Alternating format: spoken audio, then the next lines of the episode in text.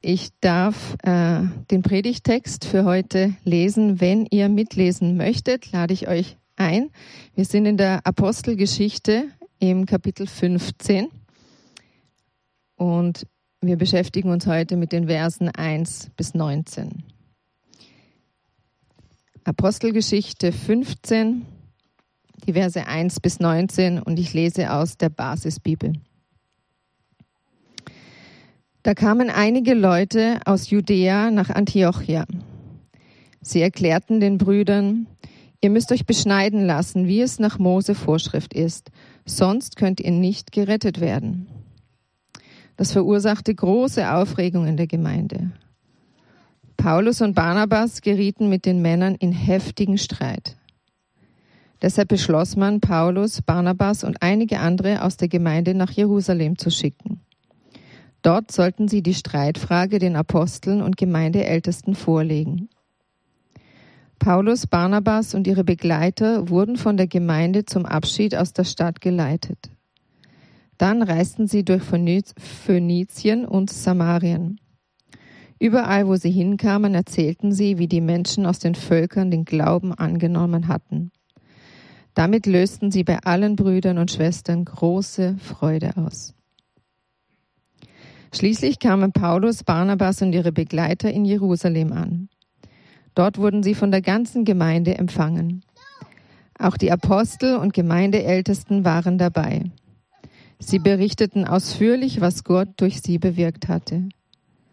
Aber einige von der Gruppe der Pharisäer, die zum Glauben an Jesus gekommen waren, standen auf.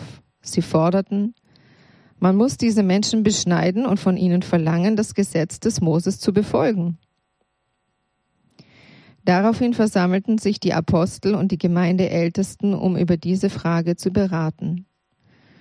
Dabei kam es zu einem heftigen Streit. Da stand Petrus auf und sagte zu ihnen, Brüder, ihr wisst doch, dass Gott schon längst hier bei euch die Entscheidung getroffen hat. Durch meine Verkündung sollten die Menschen aus den anderen Völkern die gute Nachricht hören und zum Glauben kommen. Gott, der ja die Herzen kennt, hat das selbst bestätigt. Er hat auch ihnen den Heiligen Geist gegeben, genauso wie uns. Er hat keinen Unterschied zwischen uns und ihnen gemacht. Durch den Glauben hat er ihre Herzen von allen Sünden gereinigt. Warum stellt ihr nun Gott auf die Probe und legt den Jüngern ein Joch auf den Nacken? Weder unsere Vorfahren noch wir selbst waren stark genug, ein solches Joch zu tragen. Im Gegenteil, wir glauben durch die Gnade des Herrn Jesus gerettet zu werden, genauso wie Sie. Davon sind wir überzeugt. Da schwieg die ganze Versammlung und hörte Barnabas und Paulus zu. Sie berichteten von den Zeichen und Wundern, die Gott durch sie bei den Menschen aus den anderen Völkern vollbracht hatte. Als Paulus und Barnabas mit ihrem Bericht zu Ende waren, ergriff Jakobus das Wort. Brüder, hört mir zu. Simon hat deutlich gemacht, wie Gott sich selbst als Erster den Menschen aus anderen Völkern zugewandt hat. Aus ihnen hat er ein Volk gebildet, das zu ihm gehört. Das stimmt mit den Worten der Propheten überein. Dort heißt es, an dem Tag, nachdem ich Gericht halt, gehalten habe, werde ich mich euch wieder zuwenden. Ich werde die ver verfallene Hütte Davids wieder aufbauen. Aus ihren Trümmern werde ich sie aufrichten und sie neu entstehen lassen. Dann werden die Menschen, die übrig geblieben sind, mich, den Herrn, suchen, auch die Menschen aus anderen Völkern, die ja mein Eigentum sind. Das sagte der Herr, der damit ausführt, was er von jeher angekündigt hat. Deshalb bin ich der Ansicht, wir sollten die Menschen aus anderen Völkern, die sich Gott zuwenden, nicht unnötig belasten. Schönen guten Morgen auch von meiner Seite. Genau. Ich hoffe, ihr habt die Bibeln noch offen. Für die, die mich nicht kennen, mein Name ist Ewald. Ich darf hier als Ältester und Pastor in der Gemeinde mithelfen, mitarbeiten. Und ja, willkommen zum zweiten Teil dieser Reihe, wenn Christen streiten. Ähm, letzte Woche haben wir uns das Gebet angeschaut, das Jesus für seine Jünger betet. Und es war mir ganz wichtig und uns ganz wichtig zu sagen, wenn wir streiten, gibt uns das eine Grundlage und einen Rahmen. Dass wenn du nämlich an Jesus glaubst, kannst du wissen, dass Jesus für dich gebetet hat, für uns gebetet hat, dass wir eins sind miteinander als sein Leib, bei all unserer Unterschiedlichkeit, bei all den Dingen, wo wir uns vielleicht übereinander ärgern. Das ist die Grundlage. Und deswegen haben wir auch nicht zufällig das Lied, das wir unmittelbar vor der Predigt gesungen haben, miteinander gesungen. Dieses Lied, das inspiriert ist vom Apostol, sogenannten apostolischen Glaubensbekenntnis, einem Glaubensbekenntnis, das bis ins zweite Jahrhundert nach Christus zurückgeht. Das wahrscheinlich ein Taufbekenntnis war der, der ersten Christen. Und in manchen Kirchen, manchen Glaubenstraditionen wird es jeden Sonntag gesagt. Ich möchte euch ermutigen, ja, wenn ihr das noch nicht auswendig gelernt habt, lernt es auswendig. Wenn ihr Kinder habt, könnt ihr es mit euren Kindern gemeinsam auswendig lernen. Und einfach über die Dinge nachdenken, die wir hier miteinander bekennen, als Leute, die Jesus nachfolgen. Unsere Einheit im Blick zu behalten. Aber dann kommt es auch vor, dass wir als Christen manchmal in Streit geraten, oder? Dass wir unterschiedlicher Meinung sind. Und ich weiß nicht, wie es dir geht, wie es deine Streitkultur ist. Ja, wir sind da sehr unterschiedlich, oder?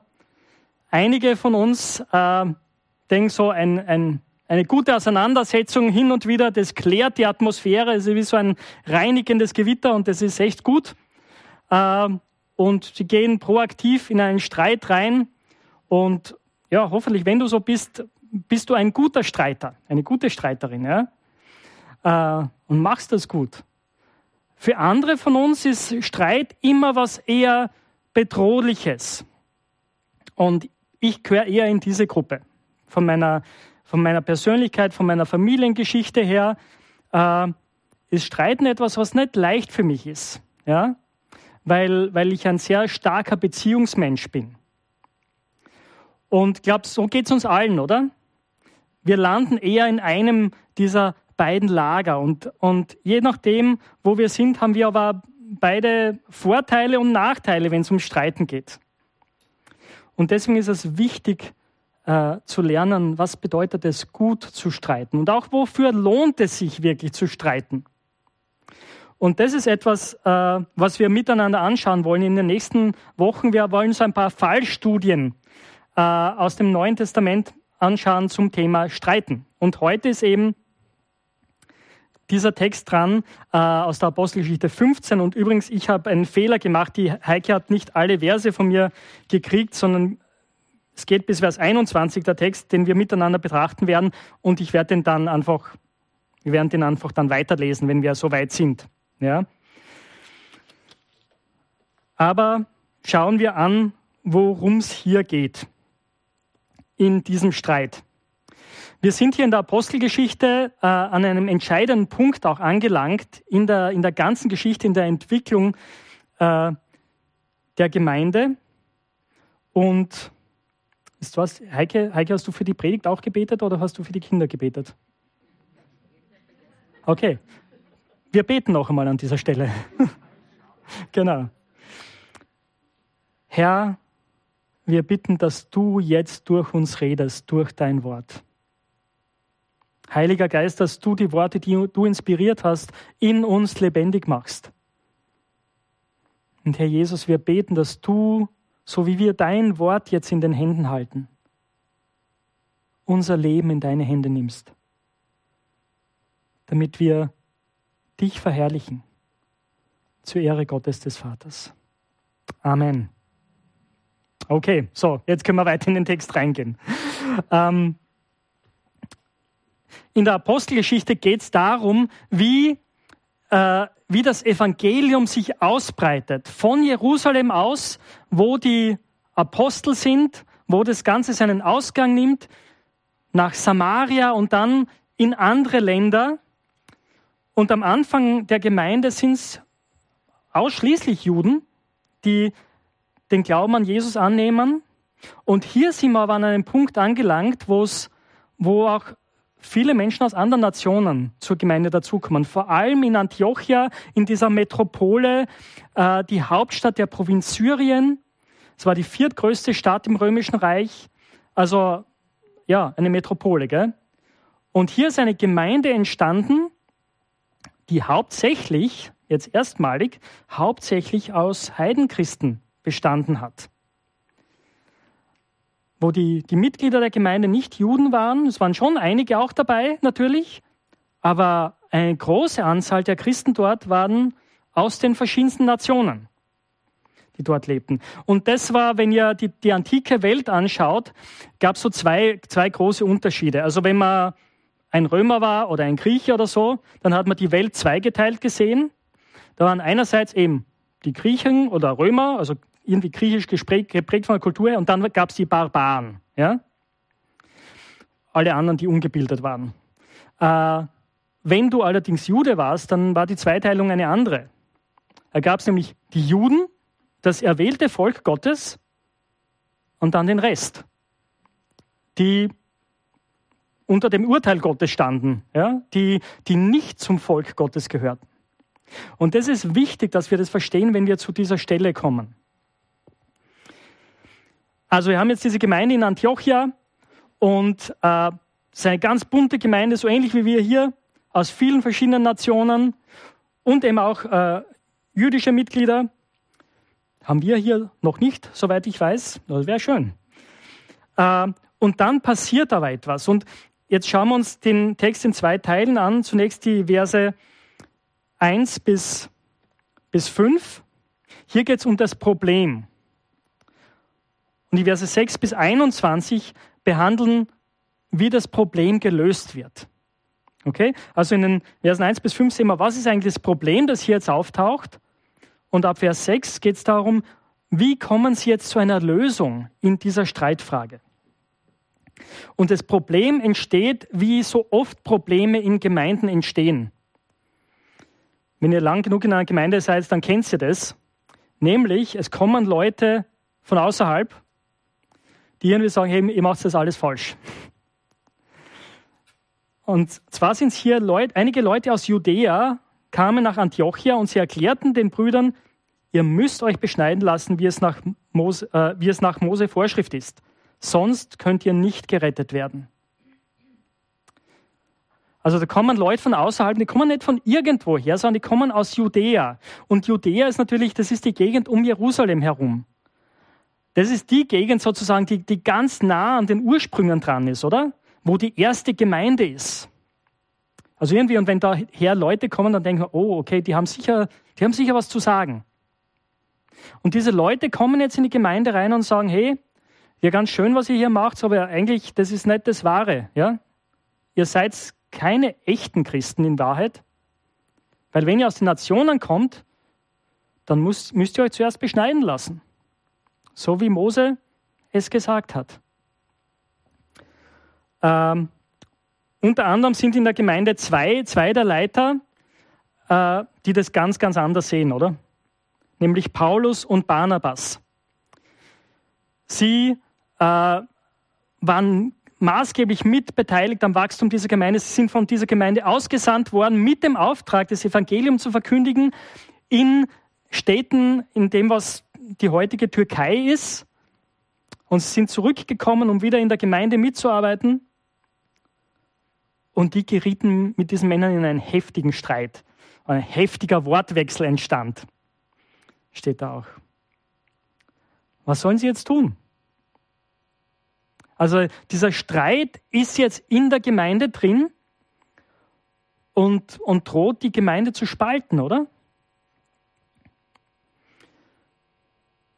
Und so treffen sie jetzt eine Entscheidung. Sie sagen, okay, wenn diese Leute aus Judäa kommen, äh, nahe an der ursprünglichen Gemeinde in Jerusalem, dann am besten, das Beste, was wir machen können, wir schicken eine Delegation nach Jerusalem. Dort, wo die Apostel sind, dort, wo die erste Gemeinde entstanden ist. Und wir, wir müssen eine Lösung finden, gemeinsam. Und das ist ganz, ganz wichtig, was sie hier machen, oder? Weil sie hätten sagen können, hey, ist uns wurscht, in Jerusalem sind so rückständig. Wir sind die progressive Gemeinde, wir, wir wissen, was wir machen, oder? Und wir haben das jetzt schon, das, so, so haben wir gestartet, wir machen so weiter. Aber das tun sie nicht, oder? Na, sie sagen, uns ist die Einheit wichtig mit den Geschwistern in Jerusalem und wir müssen gemeinsam zu einer Lösung kommen. Und sie erkennen die Autorität der Apostel an natürlich.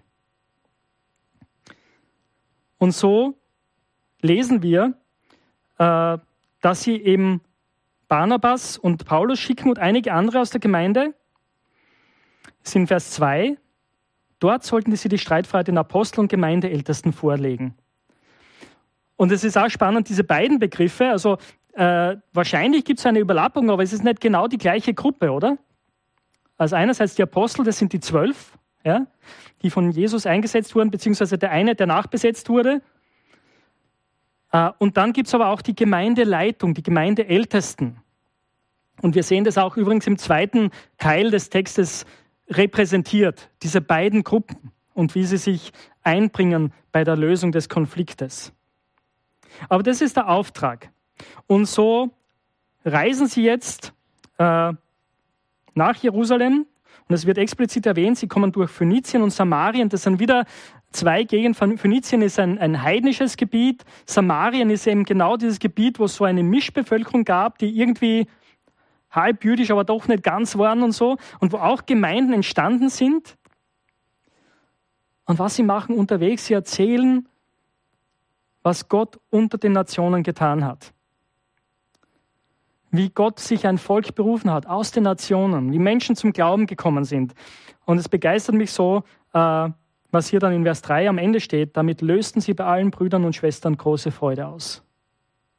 Es war ihnen gemeiner große Freude über das, was Gott getan hat, durch die Arbeit von Barnas und Paulus und, und anderen.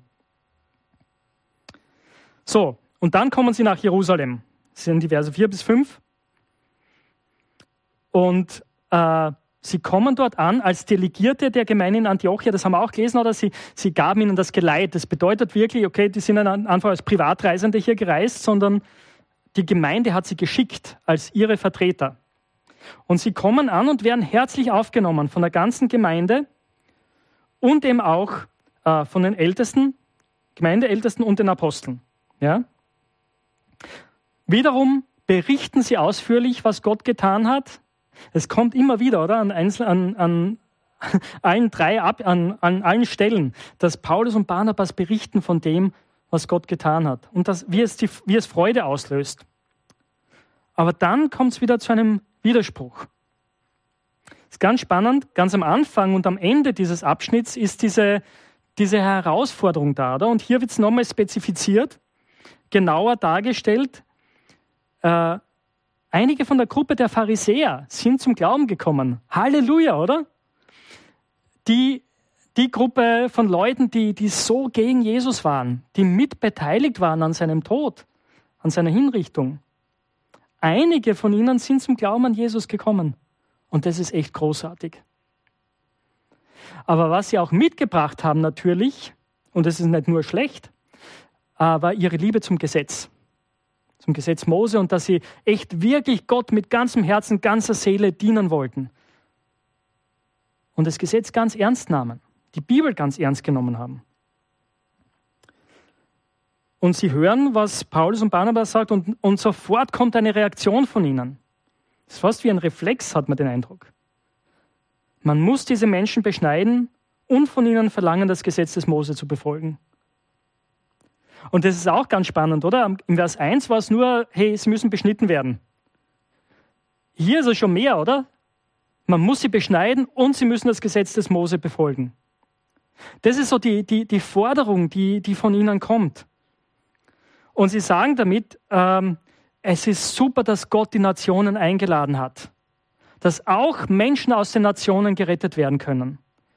Ich bin überzeugt, dass sie das bejahen. Aber sie sagen, der Weg, wie das passiert ist, sie werden quasi vorher Juden. Also sie können zum jüdischen Volk dazukommen, aber eben das ist der Weg, zum Volk Gottes jetzt zu gehören. Du lässt dich beschneiden und du hältst das Gesetz. Das ist der Weg. So, und das ist der Streitpunkt, oder?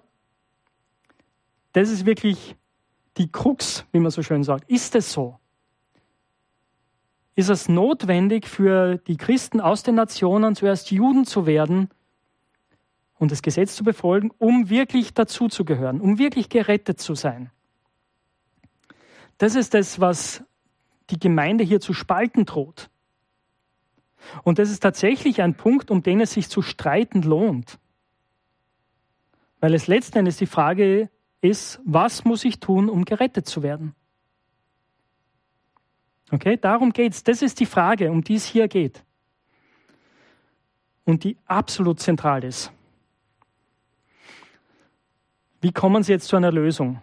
Das ist dieser zweite, längere Teil unseres Abschnitts. Und das erste ist, Sie rufen einmal alle zusammen. Zunächst in Vers 6 sehen, sehen wir, darauf versammeln sich die Apostel und die Gemeindeältesten, um über diese Frage zu beraten oder um diese Frage zu besehen. Ja, steht wörtlich da. Und auch als sie das tun, kommt es dabei zu einem heftigen Streit. Also auch in diesem innersten Kreis bei den Aposteln und bei den Gemeindeleitern sind da unterschiedliche Meinungen da. Es ist nicht ganz klar. Und es ist offensichtlich, oder? Weil äh, das, was die Pharisäer zum Beispiel auch hier sagen, das ist ja nicht irgendwas, sondern das ist ihre, ihre ganze geistliche Geschichte bis hierhin. Das ist das, was sie gelernt haben. Das ist natürlich auch das, was in der Schrift steht. Und das schmeißt du nicht so einfach über Bord. Und deswegen ist es klar, dass es hier unterschiedliche Sichtweisen gibt und auch zu heftigen Streitereien kommen kann.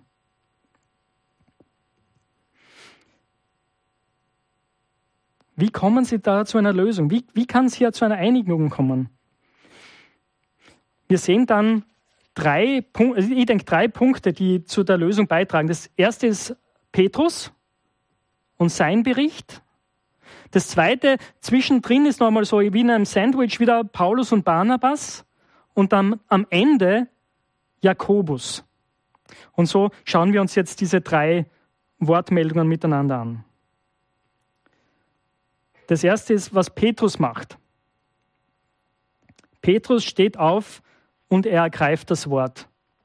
Und natürlich, was wir wissen müssen, Petrus ist jetzt nicht irgendwer, der hier aufsteht an dieser Stelle, äh, sondern er ist, ja, er ist der Leiter irgendwie der, der, der Apostelgruppe, oder? Er ist derjenige, zu dem Jesus auch gesagt hat, du bist der Fels und auf diesen Fels werde ich meine Gemeinde bauen. Er ist derjenige, der zu Pfingsten predigt, durch den diese große Erweckung ihren Anstoß nimmt. Also er ist nicht irgendwer, sondern er hat wirklich Autorität. Gell? Und interessanterweise ist auch er derjenige, es ist nicht Paulus, aber er ist derjenige, der als erster zu jemandem aus den Nationen geschickt wird, zu einem römischen Hauptmann Cornelius. Und das ist das, was er jetzt aufgreift, was er erzählt. Und es ist ganz spannend, wie er das macht. Er sagt, Brüder, ihr wisst doch, dass Gott schon längst hier bei euch die Entscheidung getroffen hat. Durch meine Verkündigung sollten die Menschen aus anderen Völkern die gute Nachricht hören und zum Glauben kommen. Gott, der die Herzen kennt, hat das selbst bestätigt. Er hat ja auch ihnen den Heiligen Geist gegeben, genauso wie uns. Er hat keinen Unterschied zwischen uns und ihnen gemacht. Durch den Glauben hat er ihre Herzen von allen Sünden gereinigt. So weiter mal. Was macht Petrus hier für euch, die ihr vielleicht, ich weiß nicht, ob heute Juristen hier sind, wir haben ein paar in der Gemeinde. Oder was, Paulus, was Petrus hier macht, ist, dass er einen Präzedenzfall anführt. Er sagt, das ist jetzt nichts Neues, was hier passiert. Na, Gott hat schon längst die Entscheidung getroffen. Er hat einen Präzedenzfall geschaffen. Durch mich. Er hat mich zu den Nationen geschickt damit sie zum Glauben kommen. Und einige Dinge in seiner, seinem Bericht sind hier ganz, ganz wichtig, oder? Nämlich, was Gott getan hat. Also Petrus hat sich das ja nicht selbst ausgesucht und ihr könnt es gerne nachlesen. Äh, das ist im Kapitel 11, bilde ich mir jetzt ein. Genau, Kapitel 10 und Kapitel 11 äh, können Sie die Geschichte nachlesen, wie Petrus zu Cornelius kommt und so. Und er ist eigentlich zuerst widerwillig, das zu tun. Und Gott muss ihn echt durch eine Vision und dann nochmal stupsen, damit er das tut. Äh, Gott ergreift hier die Initiative. Er hat es so gemacht, dass sie die gute Nachricht hören, das Evangelium hören und zum Glauben kommen. Ja? Das heißt, der Glaube kommt durch das Hören des Evangeliums, durch das Hören der guten Nachricht. Zweitens, am Ende von Vers 8, er hat ihnen den Heiligen Geist gegeben. Das war das Zeichen und, und das ist auch sichtbar erlebbar. Als Petrus predigt, fangen die auch an, Gott in fremden Sprachen zu loben. Ja? Man, man merkt, der Heilige Geist ist auf sie gekommen. Genauso wie auf die Leute zu Pfingsten, genauso wie auf die jüdischen Gläubigen zu Pfingsten. Gott macht keinen Unterschied hier. Er hat ihnen den Heiligen Geist gegeben. Dann weiter in Vers 9, er hat durch den Glauben hat er ihre Herzen gereinigt von allen Sünden. Das heißt, wenn du an Jesus glaubst, und das ist wichtig, wenn du hier sitzt und noch nicht Christ bist, aber Fragen hast, dann ist es wichtig zu verstehen. Wenn du an Jesus glaubst und sagst, ja, ich möchte, dass du mein Retter und mein Herr bist, dann nimmt Gott dir alles weg, was dich von ihm trennt. Das ist das, was Sünde meint. All das, was du Falsches gemacht hast in deinem Leben, wofür du dich schämst, all die Gedanken, die du gehabt hast, noch immer hast. Das darfst du zu Jesus bringen. Und ihn im Glauben annehmen. Und er vergibt dir.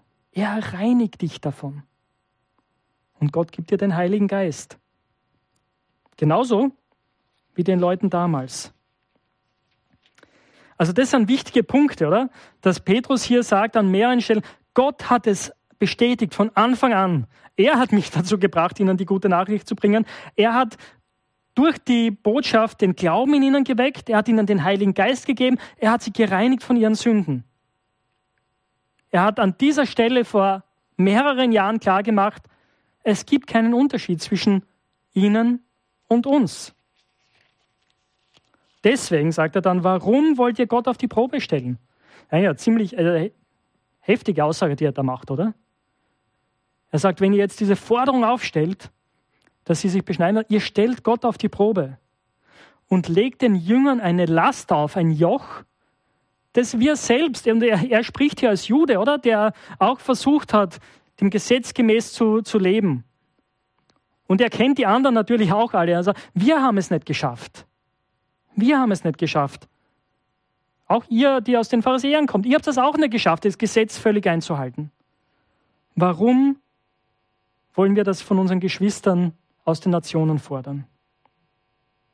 Und dann fasst das zusammen im Vers 11. Wir, Im Gegenteil, wir glauben, durch die Gnade des Herrn Jesus Christus gerettet zu werden. Das ist so wichtig. Wenn dich jemand fragt, warum denkst du, kommst du in den Himmel? Warum sollte, sollte Gott dich retten? Das ist die Antwort. Durch die Gnade des Herrn Jesus Christus. Das glaube ich. Darauf, darauf allein setze ich mein ganzes Vertrauen. Genauso sie wie auch wir. Davon sind wir überzeugt. Und an der Stelle passiert was ganz, ganz Wichtiges. Denke, die Menge schwieg. Und das ist ganz schwierig, oder? Wenn man streitet oft. Es fällt mir oft ganz schwer, still zu sein und wirklich zuzuhören. Ja, weil, ich, weil ich so gute Argumente habe und ich denke, hey, ich überzeuge dich jetzt aber es ist schwer zuzuhören, wenn ich rede. Und es ist in, der, in dem Bericht des Petrus noch was anderes äh, da, was ich ausgelassen habe. Er verwendet nämlich ein Wort, äh, eine Beschreibung über Gott, die nur, also die an zwei Stellen auftaucht, beides mal in der Apostelgeschichte. Und ich weiß nicht, ob es euch aufgefallen ist. Ich bin im, im Studium darüber gestolpert. Er sagt in Vers 8, Gott, der ja die Herzen kennt oder Gott der Herzenskenner. Das ist auch sehr, sehr wichtig, oder wenn wir streiten. Mein Problem oft ist, ich weiß genau, was du denkst. Ich weiß genau, was deine Motivationen sind. Ich weiß genau, was in deinem Herzen vorgeht. Ah, das ist natürlich kompletter Blödsinn, oder? na, ich sehe deine Handlungen, ich sehe deine Reaktionen, ich sehe, ich höre deine Worte, aber ich kenne nicht dein Herz. Aber Gott ist der Herzenskenner. In dieser Situation und auch heute. Er weiß, was in uns vorgeht. Er weiß, was uns bewegt. Und deswegen ist es so wichtig, gerade wenn wir Konflikte miteinander haben, dass wir auch miteinander vor, vor den Herrn kommen. Und ja, einander Anteil lassen, haben lassen an unserem Herzen, einander zeigen, was, was geht in mir vor. Und auch Gott zu bitten, Herr, zeig du mir mein Herz. Manchmal, manchmal sind mir meine eigenen Motive selber nicht klar. Aber Gott kennt sie. Und das ist, das ist sehr gut, das ist sehr ermutigend. Aber okay, das ist der erste Teil, Petrus. Ähm, aber es führt dazu, dass die, die Menge ruhig ist und bereit ist, weiter zuzuhören. Und jetzt hören sie Barnabas und Paulus zu und sie berichteten von den Zeichen und Wundern, die Gott durch sie bei den Menschen aus allen Völkern vollbracht hatte. Wiederum haben die beiden eine Chance zu erzählen, was Gott alles getan hat. Und ich glaube, das muss wirklich begeisternd gewesen sein. Zu hören, wie das, was Paulus und Barnabas jetzt berichten, eigentlich das bestätigt, was in dieser einen Begegnung, die Petrus hatte, vor vielen Jahren begonnen hat. Das heißt also, das, was Sie berichten, das war nicht Ihr, Ihr Einfall, das jetzt plötzlich zu tun, sondern es wird klar, okay, Gott hat hier was begonnen, was die beiden jetzt weiterführen. Und sie tun das im selben Geist. Es ist kein Bruch zu dem, was bisher geschah in der Gemeinde, sondern es ist eine logische Fortführung von dem, was Gott durch Petrus begonnen hat zu tun. Und das ist ein recht kurzer Abschnitt, da sage ich jetzt gar nicht recht viel dazu. Ähm, aber jetzt, als Paulus und Barnabas mit ihrem Bericht zu Ende waren, ergriff Jakobus das Wort. Und da ist wichtig, dass wir wissen, wer dieser Jakobus ist. Das ist nämlich nicht Jakobus, der Bruder des Johannes, der ist zu diesem Zeitpunkt schon, schon gestorben, der wurde hingerichtet, sondern es ist Jakobus, der Bruder von Jesus. Und er ist, also wenn Petrus der Leiter der, der Apostel ist sozusagen, ist Jakobus der Leiter der Gemeindeältesten. Und wirklich eine, eine Figur von hoher Autorität. Und vor allem sehr angesehen unter dieser Pharisäerpartei auch. Weil er den Ruf hatte, sehr, sehr fromm zu sein. Und das Gesetz sehr ernst zu nehmen. Und ihr könnt es leicht nachvollziehen, nämlich wenn ihr den Jakobusbrief lest, der, der von ihm ist. Da sehen wir das, sein, seine große Ehrfurcht vor dem Gesetz Gottes und sein Anliegen, dass wir als Christen das wirklich ernst nehmen, dass wir als Gläubige das ernst nehmen, gell? danach zu leben. Also es wird jetzt sehr spannend sein, was er zu sagen hat. Brüder, hört mir zu. Simon hat deutlich gemacht, wie Gott selbst sich als erster den Menschen aus anderen Völkern zugewandt hat. Aus ihnen hat er ein Volk gebildet, das zu ihm gehört. Also zuerst bestätigt er, was Petrus gesagt hat, oder?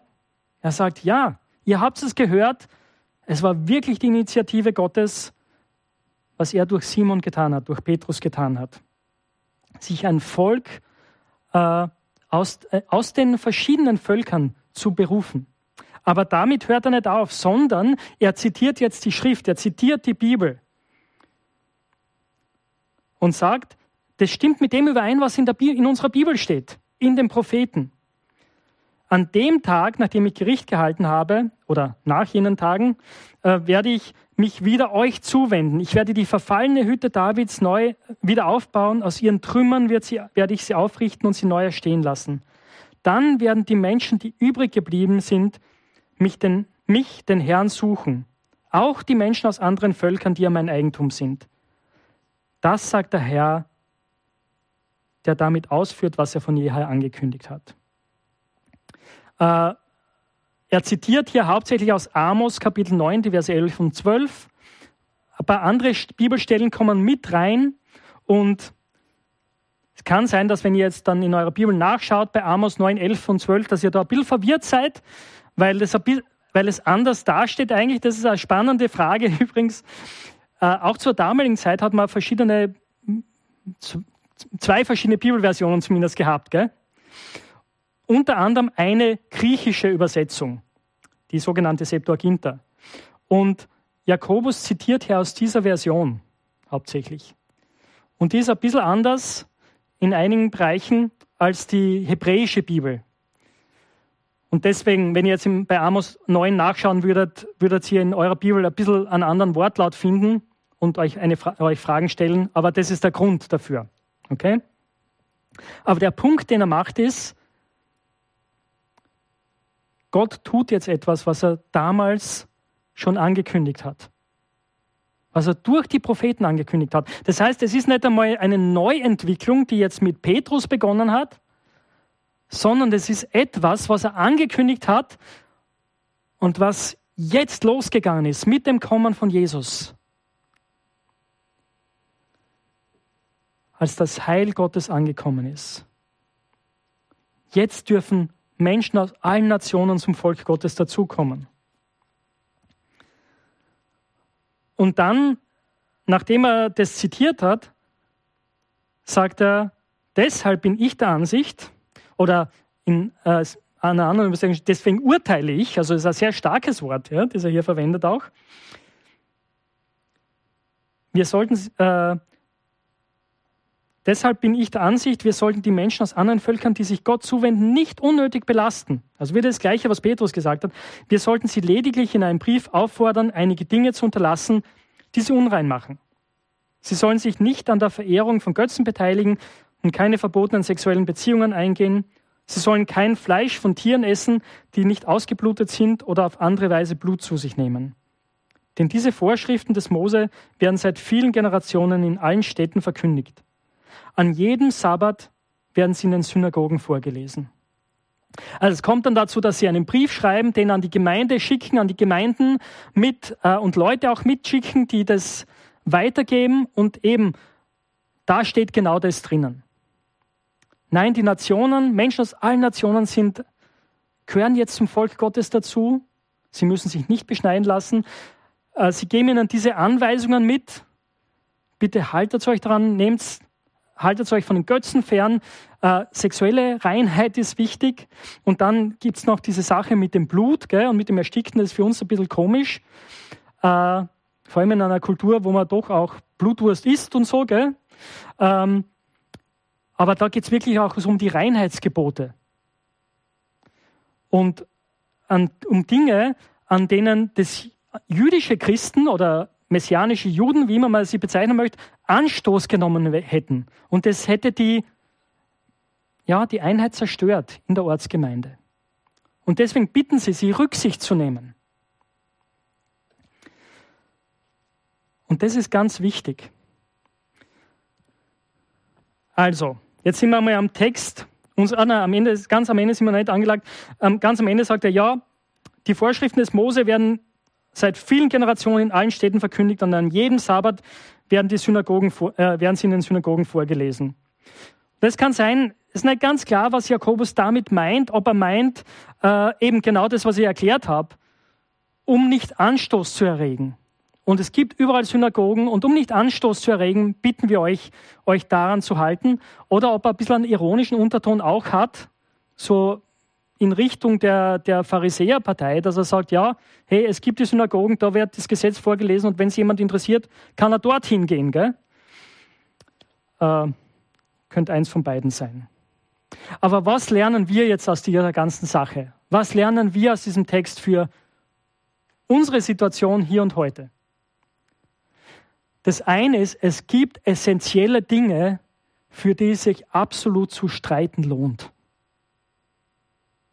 und wo wir uns auch streiten müssen, wo wir sagen, wie Luther gesagt hat, hier stehe ich, ich kann nicht anders, Gott helfe mir. Ob er es wirklich so gesagt hat oder nicht, wissen wir nicht genau, aber es ist ein sehr gutes Zitat. Ähm, es gibt diese Dinge. Und es sind genau die Fragen, wenn es um Errettung geht, wenn es darum geht, wer ist Jesus, Wie ist es mit Gott? Ist Gott ein dreieiniger Gott oder glauben Christen an verschiedene Götter? Wie ist es mit der Autorität der Schrift? Und es lohnt sich äh, einmal ein bisschen so, wenn ihr das noch nie gemacht habt, aber vielleicht so, es gibt Bücher, die einfach, relativ einfach und zugänglich sind über Kirchengeschichte.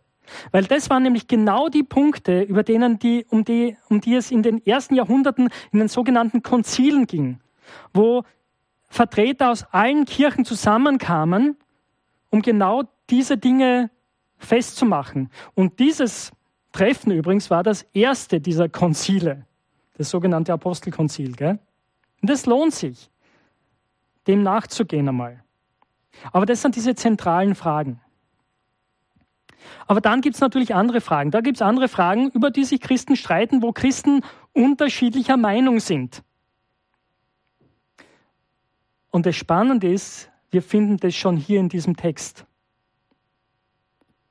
Weil was natürlich passiert ist, also ich nehme an, dass Eltern in Jerusalem nicht aufgehört haben, ihre Kinder zu beschneiden, sondern dass messianische Juden in der Gemeinde in Jerusalem das weiterhin gemacht haben. Und in Antiochia werden die Familien mit ähm, heidenchristlichem Background das nicht gemacht haben. Das heißt, du hast eine Vielfalt in der Einheit, schon hier in dieser ersten Gemeinde. Die Gemeinden haben unterschiedliche Prägungen gehabt.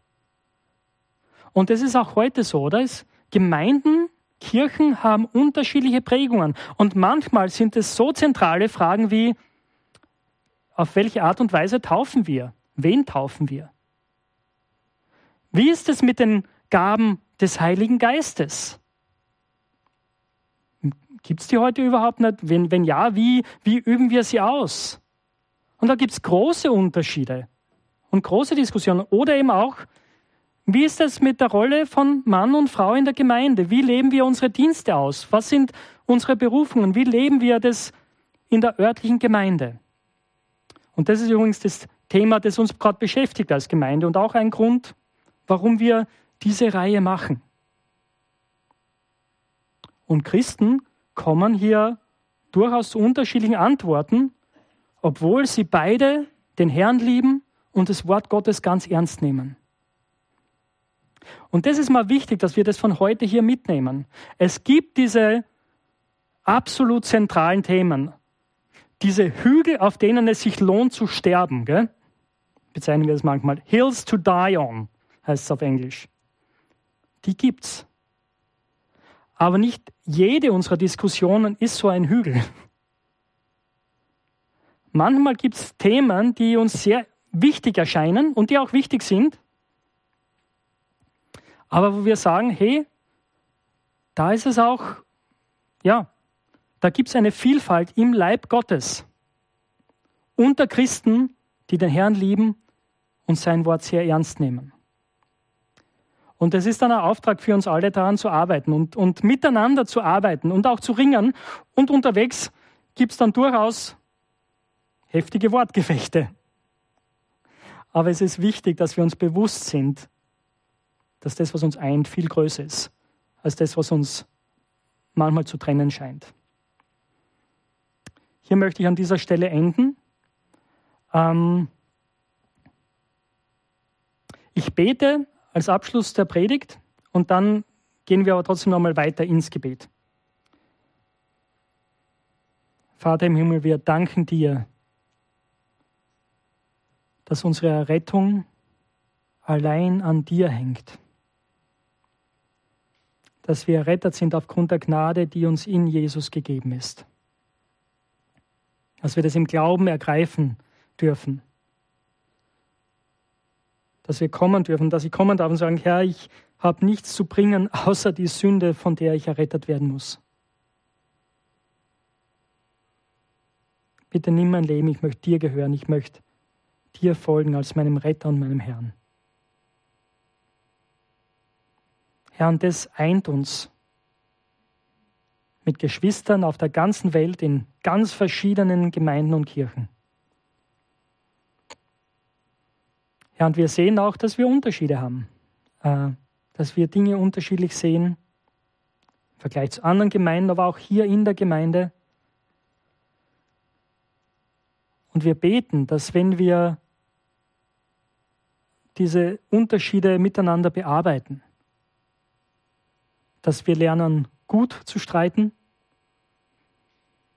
dass wir lernen, die Prioritäten richtig zu sehen. Wir brauchen deine Hilfe, Heiliger Geist. Amen.